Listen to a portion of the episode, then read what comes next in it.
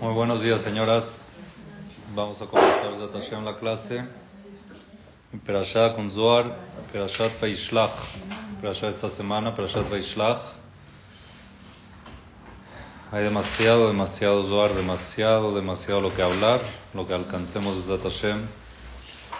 Vamos a alcanzar. Esta Perashat es una Perashat interesante.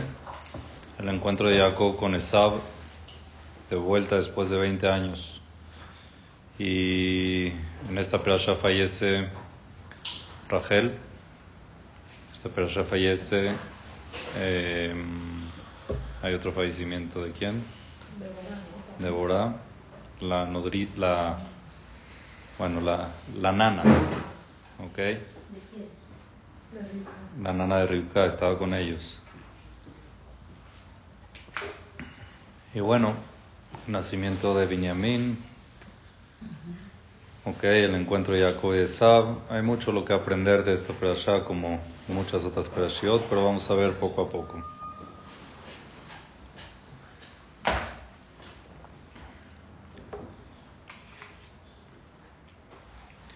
Manda Jacob mensajeros, ángeles, dice Rashi, ángeles mamash, los ángeles que tenía los ángeles mismos que tenía Jacob, que Hashem le mandó, los mandó con Esab. Le mandó a decir a, a Esab, como que va en plan de paz. y Shorba yo tengo solo un toro, un burro, no tengo mucho. ¿Tú crees que te robé las verajot y que me fue muy bien? Pues no, no te la creas. No me fue tan bien. Entonces le dijeron los ángeles a... Cuando regresaron los ángeles con Jacob, le dijeron, fuimos con tu hermano, dice así la Torah. Vayashua Malachim el Jacob lemur. Regresaron los ángeles con Jacob y le dijeron, Banu el Ajija el Esab. Fuimos con tu hermano, con Esab. Jacob tenía otro hermano. Para acá hace falta decir con quién fueron. Porque hay que especificarlo en no, no, no. Aquí los ángeles le dijeron a Jacob, fuimos con tu hermano, con Esab. Es obvio, si es su hermano es Esab, no hay otro. ¿Para qué le dijeron el Esab? Entonces dice Rashi, Banu el Ajija, perdón, dice el Zohar, que van Shambru Banu el Ajija, si ya dice que fueron con su hermano, ¿por qué le dijeron con Esab? Se sabe que es Esab. Él dice el Zohar, vinimos con tu hermano y sigue siendo Esab. O sea, sigue siendo malo. ¿Sigue siendo qué? Malo. No ha cambiado. El mismo Esab que conociste. Si fuera bueno también diría tu hermano. Le dirían tu hermano y ya, mira, mejoró, ya no es Esab igual que antes. No, fuimos con tu hermano y es Esab. Está totalmente Esab. ¿Ok? Esab Rasha que mi Kodem sigue siendo Esab Rasha igual que el de antes.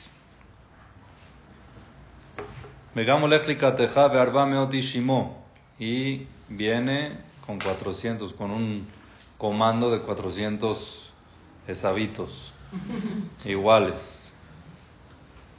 Estos, estos mensajeros eran ángeles, ¿no? Y fueron para entregarle y el mensaje y darle regalos y todo, y regresaron y lo que hicieron era espantar a Jacob. ¿Con qué finalidad? ¿Para qué lo asustaron? Bienvenida. Que el shiur de hoy sea Leilun Ishmat, Yosef Mordejai Ben Leila, que hoy es su día de fallecimiento. Y este shiur, la señora, el papá de la señora, de la señora Lulu, seguro tiene mucho, mucho que ver. Su Neshama está aquí. ¿Para qué lo asustaron? ¿Con qué finalidad asustaron a Jacob? Eran ángeles. Así, para decirle, ten miedo. Que pida Ah, muy bien. Dice el Zohar, Lefisha Kadosh Baruchu Rotze Tamid Bitfilatam Shel Tzadikim. Hashem necesita esas tefilot. No es que sea una necesidad porque no pueda mover cosas con eso, sino simplemente como vimos en la perashá pasada, si no me equivoco, la energía que se crea por medio de esas tefilot es muy positiva en el Shemaim y Hashem la puede utilizar en contra de la estrategia que Dios creó en el cielo. Quiere decir, Dios creó en el cielo que hayan acusadores y todo eso necesita la tefila. Entonces las tefilotas necesita Por eso que Moshe Ambrush es de Amalach a la Tefilot Israel. Explica el Zohar que hay un ángel que es encargado de las tefilot del pueblo de Israel, que agarra esas tefilot y hace una corona para Dios. Entonces, entre más tefilot haya, la corona es más bella, más grande, y por eso muchas veces se provoca que se hagan tefilot para que esa corona crezca. ¿Ok? Antes de seguir, Jacob era fuerte. Sí. era fuerte, tenía fuerza. Sí. Física no. Física no, espiritual sí. Muy bien. La perashá pasada vimos de que cuando llegó al pozo, había una piedra en el pozo que se tenían que juntar todos los, los pastores para poder levantar la piedra, para poder sacar agua. Estaba racionada el agua y para eso lo pusieron. Llegó Jacob y con una mano lo quitó como que se quita una tapa de una botella, dice Rashi. ¿Tenía fuerza o no tenía fuerza? Claro que tenía fuerza, mucha fuerza. Entonces, ¿por qué aquí no lo aplicó? Y por otro lado vemos que también decía Jacob Ishtam, era un hombre ingenuo. ¿Tenía fuerza o no tenía fuerza Jacob?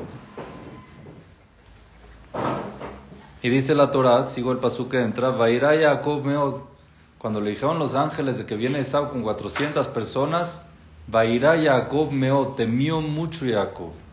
Vayetzerlo, y aparte del temor, se sintió un poquito mal por si iban a haber bajas en ese encuentro. Aunque sea que él mate, pero le, le, molestó. Entonces aquí hizo la estrategia de dividir a todo lo que tenía en dos, por si a esa ataca a unos que los otros se puedan escapar. Pero Jacob tenía mucha fuerza. Pero Entonces, él sabía cuándo usarle y cuándo no. Muy bien. Jacob era Ishtam no tam, ishtam.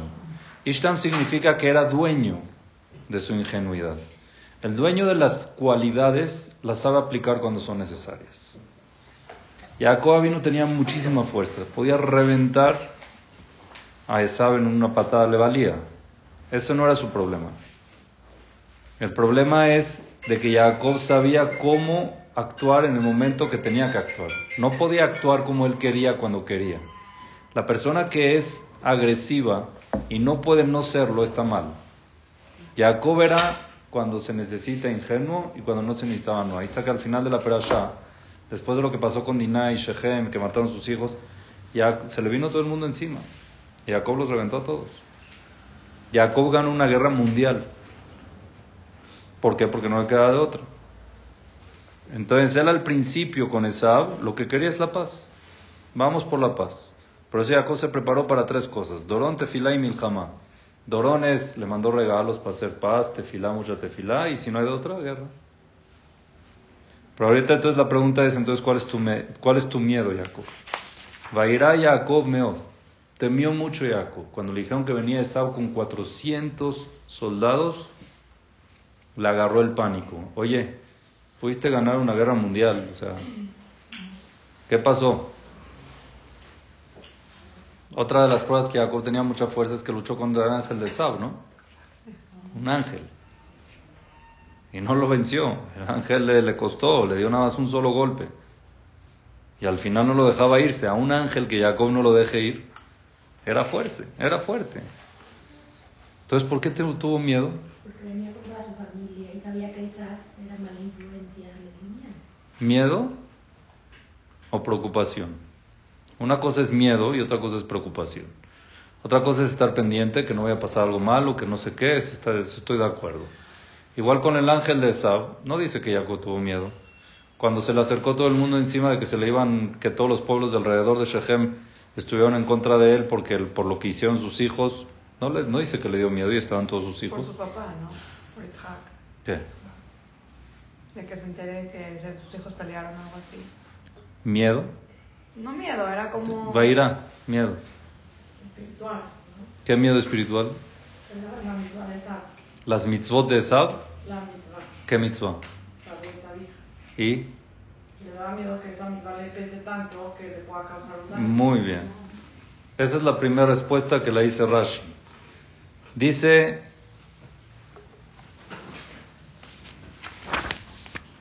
Perdón, no lo dice Rashi, lo dice el Zohar. Veare la pregunta se vuelve más fuerte, dice el Zohar. ¿Qué miedo tienes, Jacob, si es que Dios te prometió que va a estar contigo? Y La per-. Por eso, en la perashá pasada soñaste con Dios. Dios te dijo que va a estar contigo, que te va a acompañar, que no te va a abandonar hasta que regreses a casa de tus padres. Tienes una promesa de Dios de que te va a proteger. Escuchas que Sa viene con 400 personas y te da miedo. ¿Qué plan? Pregunta el Zohar, Lama ni. ¿Por qué le dio miedo a Jacob? Contesta el. Sí, aparte, aparte, perdón, la pregunta sigue. Estaba rodeado. ¿A quién mandó Jacob con Esab? ¿A quién mandó? Ángeles. Ángeles, esos ángeles, ¿quién se los mandó? ¿Para qué? Entonces, ¿cuál es tu miedo? Tienes protección física, protección celestial de Dios y protección física de Dios. Están ángeles aquí rodeando. Tú los ves, están contigo, los mandaste a que vayan con Esab. ¿Qué miedo, Jacob? O sea, ¿por dónde? Así pregunta el Zohar. Entonces, Ela, dice el Zohar, Jacob no quería apoyarse en un milagro. Número uno, estaba aterrizado. Es verdad, tengo ángeles, es verdad, Dios me... pro- Pero es un milagro. Esab tiene 400, un comando de 400 soldados que son malos, que son guerreros, que son esto, y yo no. ¿Sí? Y Jacob pensaba de que esta guerra con Esab, si yo la salvo es un milagro, sí. Pero yo no sé si soy apto para ganarme un milagro. No sé si tengo Zehuyot ahorita para un milagro. ¿Por qué Jacob dudaba de sus Zehuyot para un milagro? ¿Eh? Jacob, ¿con cuántos iba? Con sus hijos. Tenía esclavos, tenía, pero nunca fueron guerreros. Esa era su maestría. Era guerrear, era cazar, era matar, era, era su, su vida. Jacob no, Jacob sí trabajó, pero con, con borregos y con chivos y con... Sí, es verdad que era fuerte, pero era un milagro. Ganarle a Esab era un milagro. Pero él no creía que se merecía el milagro. ¿Por qué él no creía que se merecía ese milagro? Dice el Zohar Lefi, porque esos 22 años desde que se escapó de casa de sus papás, le faltaba Kibud Abaem. Esa mitzvah de Kibud Abaem que Jacob no la tuvo y Esau sí, tenía miedo que eso sea a favor de Esau y que no lo proteja. Y aparte, otra cosa, que no estudió Torah. ¿Cuánto tiempo lleva sin estudiar Torah? 22 22 años sin estudiar Torah. Y no tenía la protección de la Torah. Y aparte, Nada, no. Pues a su nivel no. O sea, no está mal porque estaba ocupado en lo que tenía que hacer, pero la protección no la tenía, mal o bien. Aparte de eso, se casó con dos hermanas, que según la Torah no es correcto. Aunque sea fuera de Israel, pues según la Torah, él se sentía que estaba fallando. Y no fue bajo su conciencia, fue que se la metieron de cajón. Pero igual, él sentía que aquí él no se merecía el milagro por todos esos detalles. Y aparte que estaba fuera de Eretz Israel y Esab estaba dentro de Eretz Israel. El Zehut de Eretz Israel. Entonces habían muchas razones porque Jacob temió, porque él sabía que necesitaba un milagro y no estaba seguro si iba a poder tener el milagro, porque Esab tenía más en algunos puntos que él. Pues vemos aquí como los méritos. Pero Esab sí, sí estudiaba Torah Ahora, Esab no estudiaba Torah y el Kibud Abaim de sabe qué tal era. demasiado. Demasiado. Dicen que era el que... Sí, su papá se quedó ciego por él.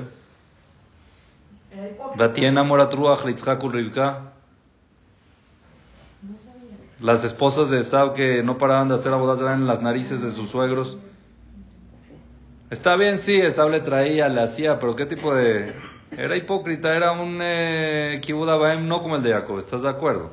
Si nosotros agarramos el Kibud Abaim que Jacob hizo mientras él estaba en la casa de sus papás, yo creo que en calidad rebasa todos los años que Esab hizo Kibud Abaim. Pero igual no hizo, y Esab sí. Igual hubo un tiempo de que él no hizo y le faltaba ese Zehut, y Esab sí. Pero Y es ¿por qué dudaba si Hashem siempre le demostró, o sea, que estaba con él y todo, y por qué siempre confió y ahorita no? Bueno, tenía esas... Tenía el miedo, él di- dice, Dios me prometió, sí, pero las promesas de Dios, las promesas de Dios no son sin nada, uno las puede dañar. Uno puede tirar la promesa cuando no tiene, o sea, Dios creó una, Dios creó también un protocolo cómo funciona. Si necesitan un milagro, se necesitan utilizar los méritos. Y Jacob sabía que se necesitaba un milagro. Dios le dijo que lo va a cuidar siempre y cuando él esté bien, siempre y cuando él se porte bien. Si no se porta bien, pues no lo puede cuidar. Hay una Gemara que no me acuerdo, no me acuerdo bien ahorita la Gemara, se me olvidó. Eh, se me olvidó la Gemara, pero así está escrito claramente. Ay, se me fue. Yo escuché que él no tenía miedo con él mismo. Con sus pecados. No, con él. Él sabía que Hashem lo iba a proteger a él, pero que la promesa iba a él personalmente y que sus hijos y sus esposas eran las que estaban En peligro. Puede ser. Pero yo en ese sentido era porque le daba miedo que se acerque Isaac a ella, por eso luego las acomoda a todos, Que les haga daño. les haga daño. ¿Pero qué daño? O sea, ¿Espiritual? Digo, que quiera, que le dé envidia, que mira así cuántas hijas, cuántos, entonces por eso las acomodó así. Eso pasó después, ¿eh? Sí pasó que Saúl los vio y le preguntó. Pero no, no, el miedo de Jacob era que no le haga un milagro según el Zohar. Que el milagro no se lo iba a merecer porque le faltó. Y en verdad, se me olvidó la Gemara. Es una Gemara que cuando Akadosh Baruj promete, es en base si es que la persona sigue como debe estar. Si es que cumple. Pero si es que la persona no cumple, ¿por qué Dios va a cumplir? O sea, Dios cumple su promesa siempre y cuando uno cumpla con él. ¿Estamos de acuerdo o no? Si es mutuo, sí, Jacob tenía esa duda. Aunque no se puede decir que Jacob pecó. Dice el Zohar claramente, aunque Jacob, Mikol Makom, Tzarija Adam Lefajed La persona siempre tiene que estar con ese miedito de que, de que puede ser de que sus zehuyot no alcancen para las promesas que Dios promete. Y por eso Tzarich Litpalel Ifna Kadosh dice el Zohar. Por eso es importante que la persona rece a Kadosh Baruch Hu, como está escrito en el Pasuk, Shalom Amelech dice, Ashre Adam Mefajet Tamid. Dichosa la persona que está con miedo. No significa pánico, no significa, sino simplemente teniendo esa incertidumbre de que puede ser de que mis dejuyot no sean bastantes para cumplir con todas las promesas de Dios. Todo lo que está escrito en la Torah. ¿Está bien? Eso es lo que dice el Zohar HaKadosh. Por cierto, cuando fallece un padre o una madre, se hace Kadish. ¿Ok? Y todos los días hay que decir Kadish y hay que hacer mitzvot, leilun ishmat. Aparte de la leilun ishmat de los padres, todas esas mitzvot y esos Kadishim ayudan a compensar la falta de Abaim que uno tenía. Porque cuando uno hacía Kibbud Abaim era un zehut que lo protegía. Y ahorita necesita algo en vez de eso, porque ya tiene un vacío que ya no lo está haciendo. Pero es con los, con los hijos. El primer año. O sea, el primer año ayudas a elevar su alma con el Kadish. Y uno mismo se protege por la falta del Kibbud Abaim que uno hacía. Y después cada año igual. ¿Ok? Ya empiezan otros mitzvot, ya se empieza a compensar, pero igual uno se vuelve como un poco más vulnerable en el momento que fallece un ser querido, de que es papá o mamá, por la falta de la mitzvah de Kibbud Abaim. Entonces por eso se aumentan en mitzvot y se aumenta en Kadish y se aumenta todo eso para, pa- tratar de compensar esa falta que es lo que Jacob aquí también lo sentía muy claro. Ahora, ¿estamos claros hasta aquí entonces por qué Jacob tuvo miedo? ¿Sí? Jacob tuvo miedo ¿por qué? Porque puede ser que los Zehuyot de él no alcancen para hacerle un milagro por las faltas de Zehuyot. ¿Estamos bien hasta aquí? Sí, entonces ¿cuál era el miedo de Jacob? De que Esau lo derrote, de que lo Ale no le haga daño. Y aquí viene la pregunta 2, que es una pregunta muy fuerte. ¿Y qué pasó con el bitajón? ¿Qué es bitajón? Confianza. Confianza en Dios. Cuando uno confía en Dios, quiere decir de que uno está consciente de que Hashem va a hacer lo bueno para él. Entonces, ¿cómo tuvo miedo? Aunque le falten zehuyot, hay una mitzvah de bitajón. Y si es que más a decir que cuando uno siente de que no tienes zehuyot, entonces no existe el bitajón, borraste el bitajón, porque todos nosotros, o sea, yo no me siento con para tener zehuyot, entonces ya no tengo mitzvah de bitajón. Dios le prometió y él tenía miedo por sus pecados, correcto. Pero no es para que tengas miedo. Porque si tienes miedo estás demostrando falta de confianza en Dios. ¿Por qué no confías en Dios? No, yo creo que sí confiaba, pero no, no también ahí hay una parte que la veraja cuando se la cambia, después le dice Isaac le dice a Isaac que solamente si Jacob cumple con todo lo que tiene que cumplir, lo, como que le da la bendición, si no, no. No entendí, perdón. ¿Y entonces qué? ¿Por eso ya tuvo miedo? ¿Miedo de qué? De que como que Isaac se lleve lo que le corresponde, correspondería a él, con la a él. Pero no está diciendo aquí que, Esab- que Jacob tenía miedo de que Sab se lleve la verajot o algo así. El miedo era neto de guerra. Miedo físico de que llegue a matar a sus hijos y a su familia. Entonces la pregunta está bien y esto es muy importante saberlo, muy importante. Todos nosotros en la vida pasamos situaciones de miedo, de alguna incertidumbre. Y la mitzvah de bitajón es confiar en Dios de que lo que pase va a estar bien. Bitajón significa seguridad, ¿ok? Que uno está seguro que lo que va a pasar es bueno. La seguridad te quita el miedo. ¿Estamos de acuerdo o no? Entonces aquí Jacob si tenía miedo, no tenía bitajón. Porque si tuviera bitajón no hubiera tenido miedo. Entonces, ¿qué pasó con esa mitzvah de bitajón? Siendo Jacob vino, que habló con Dios, que Dios se le presentó, que Dios le prometió, que Dios le dijo, que está con ángeles, que todo lo que él ya vio en su trayectoria fue impresionante. ¿Qué pasó? Está bien, tienes miedo de que el pecado, puedes tener miedo, pero eso no te quita que tienes que seguir confiando en Dios que lo que pase va a estar bien y que no tengas miedo. Está fuerte la pregunta, ¿verdad? ¿Quieren respuesta o se las dejo de tarea? Para la respuesta hay que entender una, una introducción pequeña. Está escrito cuando Dios creó el mundo. Hashem creó el mundo con la justicia. ¿De dónde se sabe? Porque está escrito todo Elohim. El nombre de Dios Elohim representa la actitud de justicia. Cuando Dios creó, Bereshit bara Elohim et ve'aretz. Vayomer Elohim yeyor. Vayomer Elohim tachearetz. Todo el tiempo Elohim, Elohim. Quiere decir que Dios creó el mundo con justicia. Después de que Dios crea el mundo con justicia, se da cuenta que es imposible que se mantenga el mundo con justicia. ¿Por qué? Porque si va a juzgar a cada persona como debe ser, no hay mundo. Se acaba, se acaba la humanidad, se acaba el mundo. Entonces, cuando vio Dios eso que hizo, unió a Midat Rahamim. ¿Que ¿Cuál es Midat Rahamim? ¿Qué nombre de Dios es Rahamim? Yud Kevav ¿qué?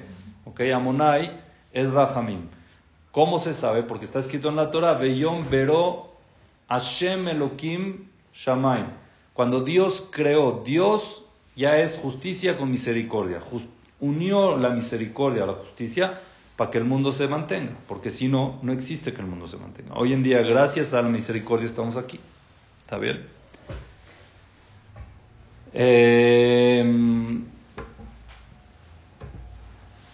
es que hay una Gemara un poco larga, pero les voy a tratar de, de hacerla en síntesis. Cuando Moshe Rabbeinu subió al cielo a recibir la Torah, vio que Kadosh Baruj estaba haciendo las coronitas del Sefer Torah. En el Sefer Torah existen coronas. Las letras Sha'adnes Gatz, la Shin, la Ain, la Tet, tienen que tener tres coronitas y Dios les estaba poniendo coronitas. Entonces se acercó Moshe con Hashem y le dijo, ¿y para qué? ¿Para qué? ¿Y qué le dijo Hashem a Moshe? Es que en un futuro va a venir un jajam que se llama Rabbi Akiva, que de cada corona él va a sacar muchísimas alajot. Dijo Moshe, wow, ¿lo puedo ver?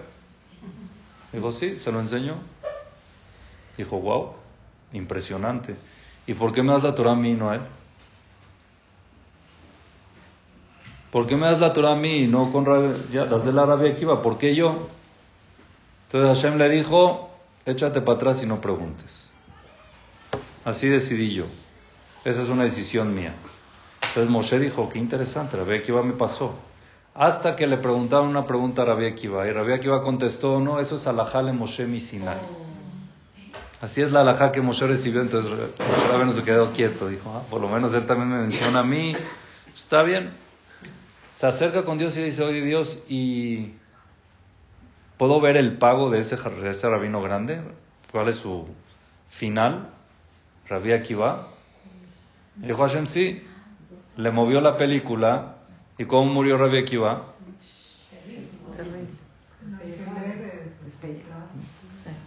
Le quitaron toda su piel, lo iban pelando su piel con masrecoche el basel, con eh, cepillos de hierro.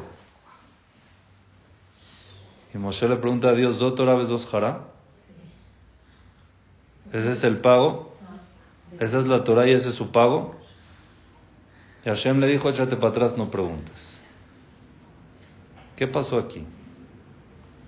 Es como los que mueren trágicamente, ¿no? ¿Ah? ¿Qué pasa aquí? Entonces hay algo muy interesante. Hay algo muy interesante que hay que entender.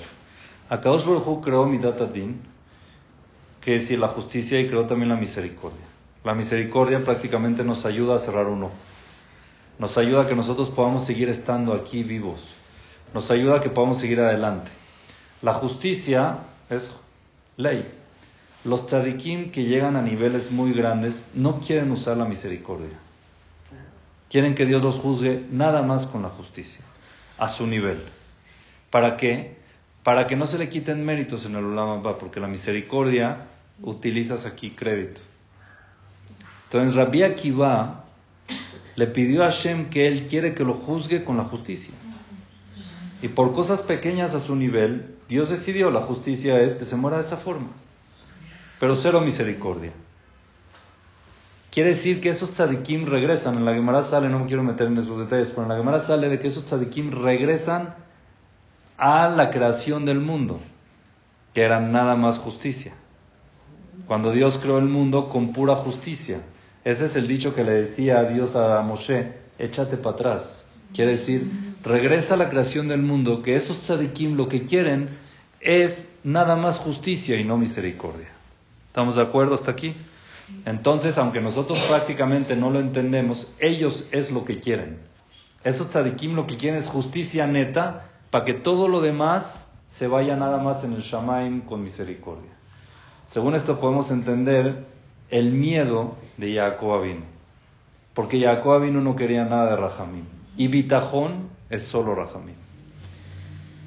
La misericordia, el Bitajón, confiar en Dios es nada más misericordia. No existe justicia. Jacob en este punto no aplicó el Bitajón. ¿Por qué? Porque él no estaba en, la, en el nivel de misericordia. Él estaba nada más en nivel de justicia. Y por eso él tenía miedo. ¿Por qué no confías en Dios? Porque yo no quiero aplicar la misericordia en mi vida. Yo quiero aplicar nada más la justicia. Es un nivel, un nivel muy grande. Pero es una respuesta muy clara. ¿Por qué temió Jacob? El temor de Jacob fue porque él no quería que Dios le aplique nada de misericordia. Él quería neto justicia y la justicia no hay bitajón. El bitajón es nada más rajam. ¿Está claro? Entonces nosotros, como nosotros no estamos en el nivel de Jacob, ni de Moshe, ni de Rabbi Akiva, tenemos que siempre aplicar el bitajón. Nosotros tenemos que ayudarnos en eso que Hashem creó en el mundo, que es la rahamim, la misericordia, y siempre confiar en Dios y no tener miedo por la confianza que tenemos a Dios, que es rahamim, que es misericordia. Jacob vino no está en ese nivel, está en otro nivel totalmente diferente. ¿Está claro? Qué bueno que lo entendieron. No, no está seguro si lo voy a poder explicar claro. ¿Está bien? Bueno, eh, en ese momento Jacob, cuando empezó a... Vayomer Jacob, cuando ya dividió, hizo la estrategia, estaba nervioso, estaba todo, entonces ahí aplicó tefilá. Vayomer Jacob, lo que había Abraham, lo que había Isaac. Por favor, Dios, el Dios de Abraham, el Dios de mi padre Abraham, el Dios de mi padre Isaac, tú Dios que me dijiste regresa a la tierra de tu, a la tierra natal de tus padres de Isaac, convertiva imagen te voy a hacer bien. La verdad le dice Jacob, Katonti, Mikola Hasadim, Mikola Emeta Shazita Tabdeja, me siento chiquito de todos los Hasadim, de todas las bondades y de toda la verdad que has hecho conmigo. Quiere decir, otra vez, miren cómo Jacob aplicó el din. Mikol Haemet. El Emet es verdad, el din es verdad. Dios aplicó con Jacob la verdad en todo momento. Y lo que le dio es porque se lo merecía de verdad, no por Rahamim. Y con todo y eso, Jacob decía: Me siento chiquito de tanto que me has dado. Me siento chiquito de tantas cosas que me has beneficiado. Imagínense, Jacob ahorita se fue de casa de sus papás soltero, ahorita tiene dos esposas, sirvientes, dinero, Shebatim, ¿ok? 11 Shebatim que ya tenía, hay quien dice que con gemelos, gemelas cada uno, y tenía, Baruch Hashem, una familia preciosa, se llevaban todos muy bien. De porque yo este Yarden lo pasé con nada más un bastón, el Ifaz le quitó todo el dinero, y llegó aquí sin nada. Y mira, ahorita estoy hasta tengo que dividir en dos todo lo que tengo para que no se vayan a llevar y para poder salvar. Entonces después Hashem le pidió, después Jacob le pide a Hashem a Tzilenina, sálvame por favor mi yad mi yad Sab, de la mano de mi hermano, de la mano de Sab, que haré anojioto porque le tengo miedo. Ah, no. No, ya va. Kiare anojioto peñabó veikani em albani. No quiero que venga y me golpee una madre sobre sus hijos. De Ata Marte, y tú me dijiste, Dios, te ve más, que me vas a bendecir, que me vas a beneficiar y voy a poner tu descendencia como la Jolayam, como la arena del mar, Asherlo y Safer que no, lo van a, que no los van a poder contar. Entonces, Jacob usó aquí una estrategia de tefilá que es importante saberla. ¿Cómo se pide? Y así está, escrito, así está estipulada la tefilá de hoy en día que hicieron Jachmean Sheknes Tagdolá cuando hicieron la tefilá, la hicieron de este modo, lo aprendieron de Jacob Abin. La forma de cómo pedir es importante. ¿Cuál es? Número uno, Mesader Shivhosh el Akadosh Primero tienes que alabar a Dios. El lo que no, el que Abraham, el lo que Yitzhak, el lo que Ael, Agadol, la Gibor, ahora es pura, pura alabanza a Kadosh Baruch. Primero es importante alabar a Dios. Es lo que hizo Jacob. Me has dado demasiado Dios eres increíble, yo soy nada, me diste muy poquito, o sea, soy muy chiquito con todo lo que me has dado. Y después ya puedes empezar a pedir. Después de enaltecer a Dios, puedes empezar a pedirle. ¿Ok? Así hizo Jacob. Y le dijo a Tzilenina, otro punto que hay que aprender a la tefilá, sálvame por favor mi yadají de mi hermano, mi de Sab, de Sab. ¿Tenía otros hermanos? No tenía otros hermanos. Entonces, ¿qué pasó? Muy bien. La señora Carla estudia bastante, ¿eh? Dice, Mikanin Ma dice el Zohar, de aquí aprendemos, Shemishemit Palel, la persona que reza Tefilatot, Tzarich, Lefaresh, de Barab, Karraui. Es importante ser claro. Sé claro con lo que le pides a Dios. Exprésate bien. Detalla. Es importante detallar. Ah, no, pero Dios ya sabe. Si Dios ya sabe, no reces. ¿Verdad o no? Dios me entiende, no reces. ¿Por qué? Porque si Dios sabe tus sentimientos, no le tienes que rezar. En verdad, ¿para qué rezamos si Dios ya sabe lo que necesitamos?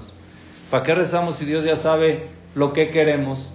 Dios quiere que dialogues. Es la forma de comunicarte tú con Él, no Él contigo. Y quiere que te abras y que te expreses claramente lo que quieres. No le insinúes. Habla claro. Jacob lo dijo. Y Jacob que hablaba con Dios. Y Dios hablaba con él. Con todo eso fue muy claro. Atzilenina, Dios quiero que me salves. Mi yadají de mi hermano, de Esab, ese hermano Esab, sálvame. Que no quiero, porque no, le empezó a contar toda la historia, porque no quiero que venga y que golpee a las madres y que los hijos se mueran. Por favor, sálvame. Así quiero que me salves. Entonces, por eso dice el Zohar, es muy importante, es muy importante de que la persona le faresh de Barab Karraobi, Atzilenina, sálvame de mi hermano, sálvame de Sab, ¿ok? Y ahí también se podía entender, por ejemplo, si nada más decía hermano, dice el puede ser de que otra gente cercana, así muchas veces los llaman hermanos, gente cercana, todos los hermanos, como dice el ejemplo que vinieron a comer todos los hermanos, son gente cercana, entonces por eso es muy importante ser claro. ¿Y por qué también, dice el Zohar al final, que de shiukar a dabarle mala? Tiene que dejar en el cielo una huella. Los ángeles encargados de la tefila, aunque Hashem la escucha y Hashem sabe la intención, pero los ángeles la pueden manipular si no está clara. Y la llevan a otro departamento. Por reglas que Dios creó. La pueden llevar a otro departamento. Había una vez un, eh, la Gemara cuenta de una persona que estaba subiendo a Jerusalén, al Regel. Estaba subiendo a Jerusalén y estaba muy cansado. Muy cansado. Y estaba caminando y quería que por favor Hashem le presente un taxi, un burro para que pueda subir, una, Entonces le pidió a Dios, por favor, por favor, preséntame una yegua, ya no puedo más. Una chiquita, recién nacida. Recién, no, no, no, no, una yegua, para poder subir, así, Dios, por favor, quiero una yegua, ya, no puedo más. Entonces de repente había ahí un, un comando de los, de los que estaban gobernando en esa época en Jerusalén, creo que era romano, unos soldados romanos con una yegua. Te dijeron, ah, judío, ven para acá. Ay, Baruch Hashem, por fin me llegó la... Llegó le dijeron, cárgala y súbela. ¿Querías yegua? Ahí está la yegua. No, dile a Dios, quiero una yegua porque estoy cansado, me quiero subir en ella y caminar y que me lleve hasta Jerusalén y que no me canse. Hay que ser claros, porque si no los ángeles, mira Dios, quería yegua, ahí está la yegua, pues que la cargue. ¿Entienden? Entonces es importante ser muy claros en la tefilá y ser específicos es lo que dice Akadosh Baruj. Aquí habían preguntado de que, de que aquí hubo también bitajón, en esta tefilá es bitajón. No es bitajón. Pero pedir, estás entrando un poco en Rajamín. Ah, Cuando uno pide, estás entrando en Rajamín. y en din. Comida para comer y ropa para Aplicar la justicia, las dos. Entonces aquí Jacob, el- Jacob lo que quería es la justicia. Tú me dijiste, vamos a ser justos. No quiero por Rajamín, quiero porque tú me dijiste y yo me he portado bien y espero que esté... Tengo miedo, pero échame la mano. Yo creo que sí salgo. Ayúdame. Y si yo estoy, estoy mal, pues quién sabe si mis hijos, o ellos sí quieren Rajamín. O sea, él era una cosa, sus hijos eran otra cosa. Entonces estaba Jacob pidiendo, trató. Voy a ver, pero no, no aplicó el bitajón. Comida para comer y ropa para vestir. Claro. Sí, así lo también dice. le dijo, Lechem lejol ubeget lilbosh, claro. También cuando le pidió, correcto, cuando le pidió antes también le dijo, beshalom el bet avi, quiero regresar a la casa de mis papás, todo claro. Es muy importante rezar muy claro. Cuando uno reza a Dios, ser muy específico y muy claro con lo que uno quiere. ¿Está bien?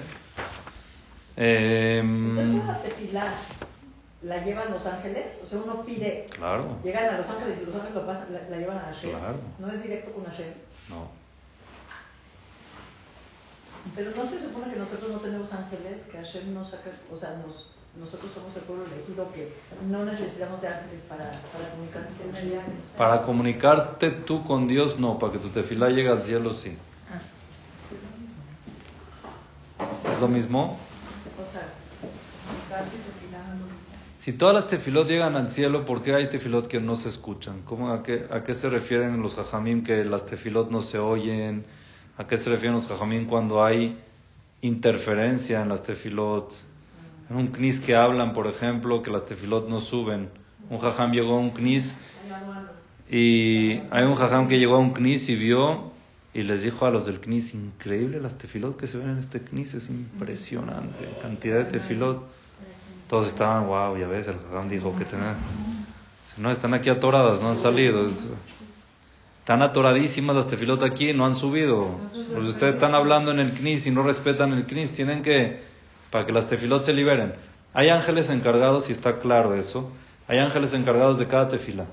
Y hay tefilot que sí no, se- no fueron encargadas a los ángeles. Por ejemplo, las tefilot en arameo.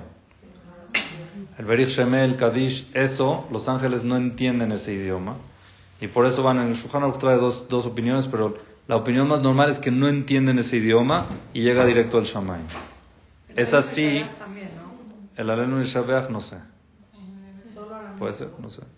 Yo sé nada más arameo que los ángeles, eso es lo que está escrito, que los ángeles no entienden y por eso se establecieron algunas tefilot en arameo, pero, pero, para que lleguen esas tefilot también es importante la ruta. Quiere decir que no estén tan lejos de su destino, porque van vulnerables. Entonces, cuando hay 10 personas, entonces suben 10 tefilot y la Shejina está más cerca. Entonces hay menos distancia, hay más poder, porque son 10, no es una. Entonces tiene mucho más seguridad de que lleguen al Shamay. Y no por medio de ángeles. Hay ángeles encargados del Lahash, que es la tefilá de la amidad en silencio, que si la dice uno en fuerte, se canaliza a otro ángel que no es el mismo. Por eso el Lahash tiene que ser en silencio. ¿Entendiste? Y los ángeles del Lahash son más fuertes que los ángeles de voz. ¿De voz? Claro, cuando uno habla en fuerte, es un ángel más débil que el ángel del Lahash. Por eso los jajamim dijeron que la mida tiene que ser velajas y no puede ser en fuerte, porque ese es un ángel especial que se encarga de esa tefila. Y en el camino existen ángeles asaltantes que quitan esas tefilot y las llevan para la citra jará.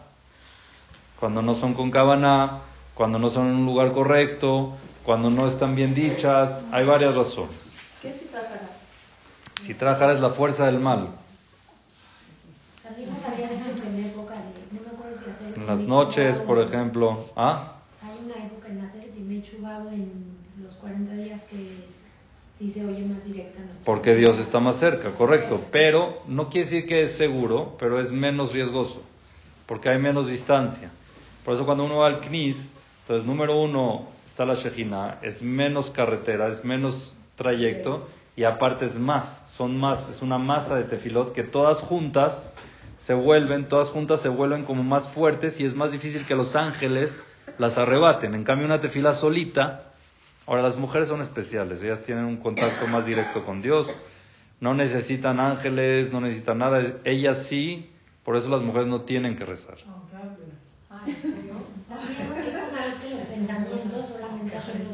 También los ángeles no leen pensamientos. Entonces no sería, sí, o sea, pensando en esa lógica, no sería más fácil no hablar para que llegue directo a Hashem y no tener Solo pensar, no, la mujer tiene que rezar, sí. Hay una obligación de que la mujer rece, sí, pero el rezo es como el rezo de antes. Una sola petición al día. Así era antes. Una sola petición al día, esa es la obligación que tiene una mujer de rezar diario. ¿Qué es una petición al día? Ay Dios, cuida a mis hijos, ya cumpliste. Ra, pero lo de los ángeles, usted se refiere a la amiga y eso, pero cuando uno platica con Hashem así y tampoco va directo, Sí, va directo. ¿Eh? Pero se puede arrebatar. Ahí también la, la alajá trae, si es que uno dice en hebreo, si uno dice en español, en otro idioma, son distintos ángeles, hay ángeles que entienden hebreo, ángeles que no, que no entienden otros idiomas. El arameo no lo entienden. El español hay algunos que sí. No, sí. Hay un mahloket en el Shulchan Aruch si es que es bueno rezar en cualquier idioma o en hebreo. Pero ustedes sigan como están, síganle rezando a Dios, sean muy claros, sigan pidiendo sigan Si exigiendo. El hebreo, pero no lo entiende, nomás reza sin entender, Sí, ¿llegan los rezos? sí. En hebreo sí. Entonces no importa que en la mitad uno lea en fonética y no, no entienda nada. Sí importa porque tiene que estudiarlo, pero llega. Estudiar la mitad le va a tomar a la persona menos de una serie Claro, de... claro, no, la mitad, dije la mitad por un decir, pero Sí, todo Lo que sea, lo que sea es muy poco. Estudiarlo y uno entiende el contexto. No tiene que entender cada palabra. Tiene que entender lo que está pidiendo. apro- Estoy pidiendo refuerzo, estoy pidiendo braja, estoy pidiendo parnasá, estoy pidiendo... Ahora, Sabiduría. Hablando de perdón, ¿eh? Sí. En- en- usted había dicho que el amén, si no lo entendíamos lo que estaban diciendo, no se podía contestar amén. Es correcto. Entonces, si uno de repente oye en el CNIS que están diciendo alguna bendición, ¿no se contesta o sí se contesta amén? Si sabes qué están diciendo más o menos, sí. Dice que están rezando nada más. ¿Sí? Porque sabes que están rezando, no sabes... Pero si es que alguien dijo algo y tú contestas amén, no es correcto porque no sabes lo que dijo. Ahora, si en un audio, No. en un audio dan una bendición, ¿se contesta mejor si Si, no es en vivo, sí, si no, no. Ah, si no, Rab, y el hecho de rezar vestida... Recatada. como- sí, o sea, como para trabajo. Bueno, nos había dicho una vez, así como vas a trabajar, así tienes que rezar, algo así, ¿no? Sí. Para una entrevista de trabajo. Sí, Si un día no vas a salir de tu casa, sí. no sé, y te quedas en pijama todo el día, bueno, Sí. o sea, no aplica, ¿no? También... Si viene tu amiga, ¿la atiendes así? Sí, sí. Entonces sí. Entonces sí. Si no te da pena estar así con otras personas, pues tampoco te da pena estar con Dios. No con tu familia. Lo que yo había oído de su papá es que no se podía rezar en pijama porque si te, si te dormiste con Te dormiste con eso, sí. entonces por la tuma. Poner otra cosa. Eso es nada más si es una prenda para dormir. Para dormir. O si la usas también para estar el día en la casa, no. Ah, Hay muchas mujeres que tienen batas que lo usan también para dormir y también para estar en la casa. Entonces, como no es algo específico para dormir, no. El Shema de la mitad, así sí. Sí, no hay problema, sí. Está bien. eh, ya no hay tiempo, pero a ver, a ver si alcanzamos algo muy interesante.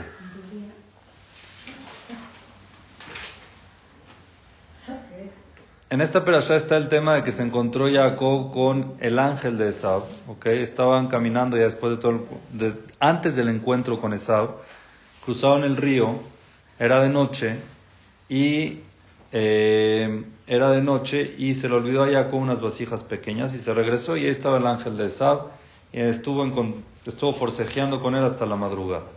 La pregunta es, eh, ¿y los ángeles que estaban con él dónde estaban? Entonces, ¿por qué no lo protegieron contra el ángel de Esab? Era un ángel contra Jacob, ¿no? Si él tenía muchos ángeles, pues gana, ¿no? Ya lo sabíamos. Iba con ángeles, ¿no? Mandó ángeles a Esab. ¿Qué pasó con ellos? Y al final, ¿eh? No Dios se lo- pero Dios se lo mandó. Dios se los mandó Betín. Sí, Dios se los mandó porque se lo merecía. Se portó muy bien con Labán. Demasiado bien. Entonces necesitaba protección y Dios se lo mandó. Le mandó la protección y ahorita ya no están. ¿Qué pasó? Entonces una opinión es que esos ángeles son de día. En la noche tienen que subir a cantarle a Dios. Entonces justamente estaban en su guardia de canto a Dios antes de regresar. Y ahí fue que el ángel de Sal siempre busca la forma de agarrarte de bajada, ¿no? Cuando estás... Esa es una. Y la otra es que se escaparon. Sí estaban con él y cuando vieron la intención de Jacob de regresar solo por esas vasijas que se metió en peligro, se fueron. Quiere decir de que muchas veces Hashem manda protección, así trae el. Muchas veces Hashem manda protección, pero cuando uno se mete en peligro se le quita la protección. Aparte del peligro de esa protección, ah, tú no valoras, entonces te quitó la protección. Y eso fue lo que pasó con Jacob vino que los ángeles cuando vieron que se metió en Sacaná porque se regresó solo, se retiraron, se quedaron con los otros, con toda la familia. extremo, ¿no? Cuando uno es un extremo, Sí. pues, si ya estás arreglando tu vida, es haram. Correcto. arreglando tu vida. ¿Está bien? Eh, ¿Y qué hizo, qué hizo el ángel? No podía contra Jacob hasta que buscó por aquí golpearlos. Jacob se defendía, no había forma. ¿Dónde lo golpeó? En la ciática. Le dio un golpe en el nervio ciático y lo dejó cojo. Y por eso hasta el día de hoy no podemos comer el nervio ciático. ¿Para qué? O sea, ¿Sabe bueno que Ahora que es la parte más rica de la vaca, la parte trasera. Sí, porque ahí está la falda, la cinta, la punta. Es, es, es, es este... Sí. Es muy rico, pero... Ok, cuando la Torah prohíbe algo es para nosotros recordarnos de algo. ¿Qué? ¿Qué te recuerda no comer Gidanashe? Eso no es un. ¿Ah? Lo que hizo él, de no meterse en ¿A no meterse en peligros? ¿Es el primero que se ha metido en peligro? Pues muchas otras cosas podíamos ver, ¿no? ¿Por qué no decimos de que como siempre dale comer a un león porque el león mordió a Noah cuando no le dio comer y se metió en peligro? No, no hay nada ahí, ¿no? O muchas otras cosas que han pasado en la historia que no aquí, en Gidanashi. Entonces hay dos respuestas principales para esto, con esto quiero terminar. Número uno, no comemos Gideon para recordarnos nosotros como hijos que nunca se deja un padre solo. O sea, los Shevatim debieron decirle ¿Por qué no lo el compadre.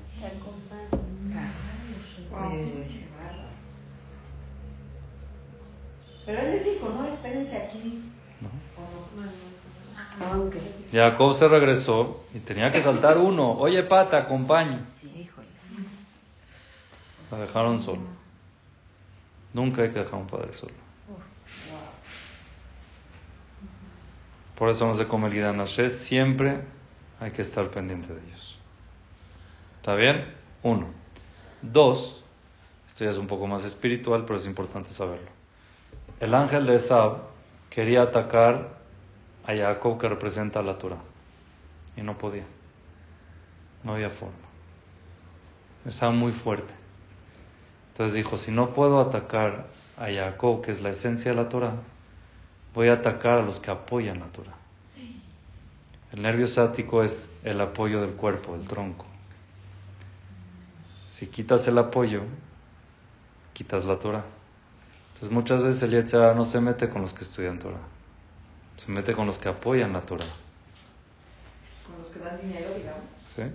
Todo, cualquier tipo de apoyo, ya sea monetario, ya sea eh, ayuda logística, no es dar dinero nada más, sino lo que uno pueda apoyar la Torah, hacer un shiur en tu casa, lo que sea que uno pueda apoyar la Torah, y etc. muchas veces, como no se puede meter con los que estudian Torah directo porque están blindados, trata de debilitar el apoyo, y si quita el apoyo, pues quita la Torah. Y cuando eso pasa, entonces si quita el apoyo, la Torah cae, y cuando cae la Torah, esa está arriba. Y ya kasher al Hay una regla, de que cuando la Torah baja, entonces ahí ya tiene poder Esab de gobernar.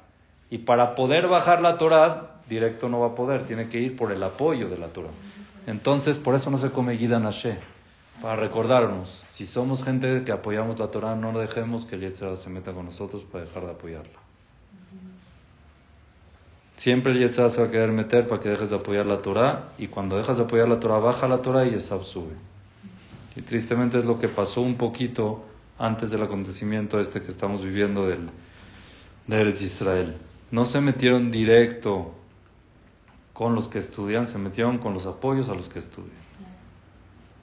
Y cuando le quitas el apoyo a los que estudian, entonces baja el estudio y por eso esa tiene fuerza en Bene Israel cuando baja el estudio de la Torah. Entonces ese es el Gida Nashes, el apoyo de la Torah y es importante que todos los que apoyamos la Torah nunca dejemos de apoyarla. Ya sea nuestros hijos, ya sea nuestras nueras, ya sea nuestros nietos, ya sea donde uno apoya, nunca dejar ese apoyo porque hay que saber que para que la Torah se mantenga se necesita, juro, el apoyo. Se necesita. Una persona lo aleno sin, sin pies, está bien, puede vivir, pero no es igual. Necesita ese apoyo bien, que quede bien. Y Esab, el zar de Esab es lo que insinuó. Cuando no te puedo atacar a ti porque estás blindado, voy a, voy a atacar al apoyo de la Torah, es lo que trae el Zohar a Kadosh. Y por eso es importante fortalecernos con el apoyo de la Torah para que el Hashem nunca caiga. Amén. Muchas gracias y buenos días.